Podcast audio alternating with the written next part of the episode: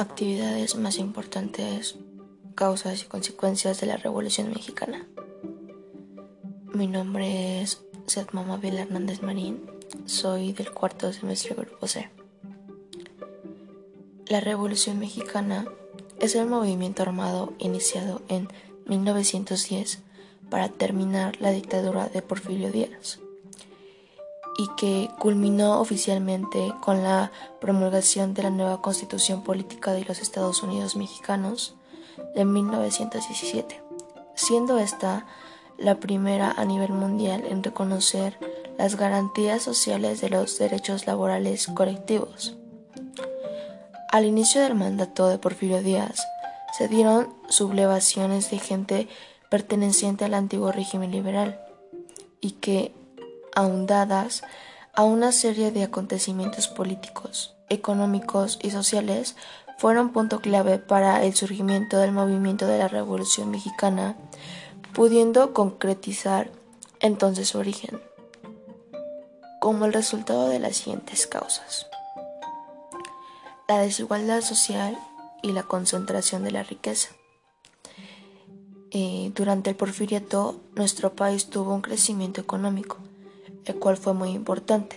Sin embargo, la riqueza no quedó repartida en unas cuantas manos nacionales y en otras pocas extranjeras. No existía la libertad política, es decir, el pueblo no, el pueblo no podía elegir a ningún representante dentro de los poderes estatales ni federales. El despojo de tierras a los campesinos. Porfirio Díaz hizo una serie de reformas a la legislación que facilitaban la entrada a compañías extranjeras para que se adueñaran de terrenos baldíos, los cuales en realidad pertenecían a indígenas, campesinos o gente muy pobre que no tenía dinero para trabajar en sus tierras, el cual era despojada de ellas. La creación de latifundios que son las haciendas de gran extensión que pertenecían usualmente a unos pocos propietarios, mientras que la mayoría de los mexicanos moría de hambre. Una de las consecuencias que fue, fueron más importantes y más relevantes en la Revolución Mexicana eran la diferencia de clases sociales, la que causaba malestar en la sociedad, lo que impulsó la revolución, las riquezas e inversiones mexicanas que partían de la explotación a los campesinos y, los indígenas. El solo 3% de la población de México que poseía las tierras del país, lo cual les permitía explotar petróleo y minerales que fomentaban la diferencia de clases.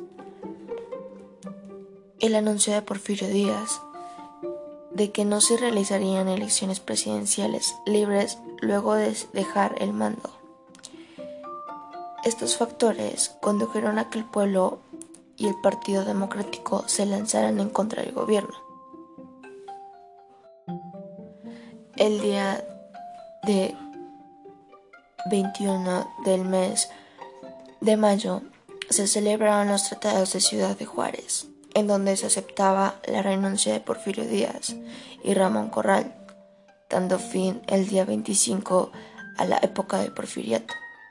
Díaz fue sustituido por Francisco León de la Barra en calidad de presidente interino que gobernó del 25 de mayo de 1911 a 6 de noviembre del mismo año, mientras que Porfirio Díaz salió de la capital y en Veracruz se embarcó en el navío alemán Ipiranga, con destino a Francia, en donde murió el 2 de julio de 1915, en la ciudad de París a los 84 años de edad.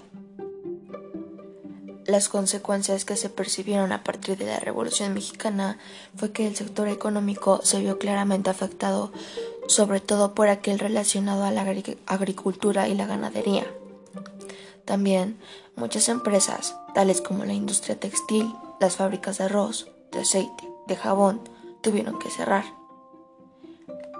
Debido a la migración que se llevó a cabo, hubo una intensa falta de mano de obra, ya que posterior a esto se desarrolló el Plan de Ayala, el cual tenía como objetivo destruir a Madero por traicionar las causas campesinas de la revolución.